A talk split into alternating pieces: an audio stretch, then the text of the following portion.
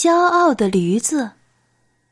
从前，动物村里有一头骄傲的驴子，它自认为是天下最聪明、最漂亮的动物，从来不把其他的动物放在眼里。它经常嘲笑猪愚蠢、羊笨拙、牛呆头呆脑、小白兔智商低。动物们都很讨厌它，而它从不在意。依然每天昂首挺胸的在村里散步，高兴时还会扯着嗓子呜哇呜哇的叫着。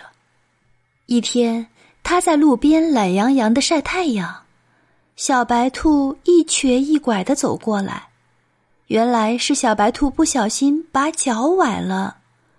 驴子不但不肯帮忙，还一个劲的取笑小白兔。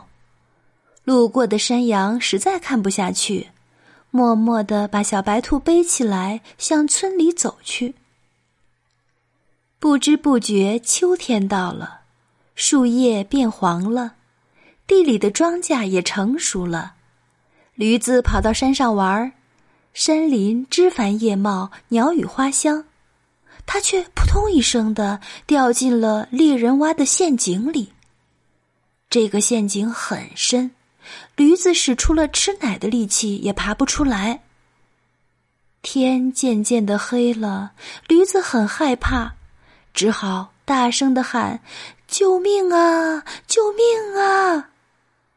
小白兔正在附近找吃的东西，听到后跑过来安慰驴子说：“啊，别害怕，别害怕，我马上回村找别的动物来救你。”小白兔赶忙回村，喊来了山羊、猪和牛，大家齐心协力把驴子给拽了上来。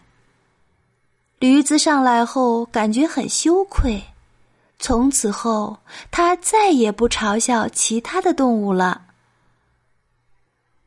小朋友们，有的人往往是看不到自己的缺点的。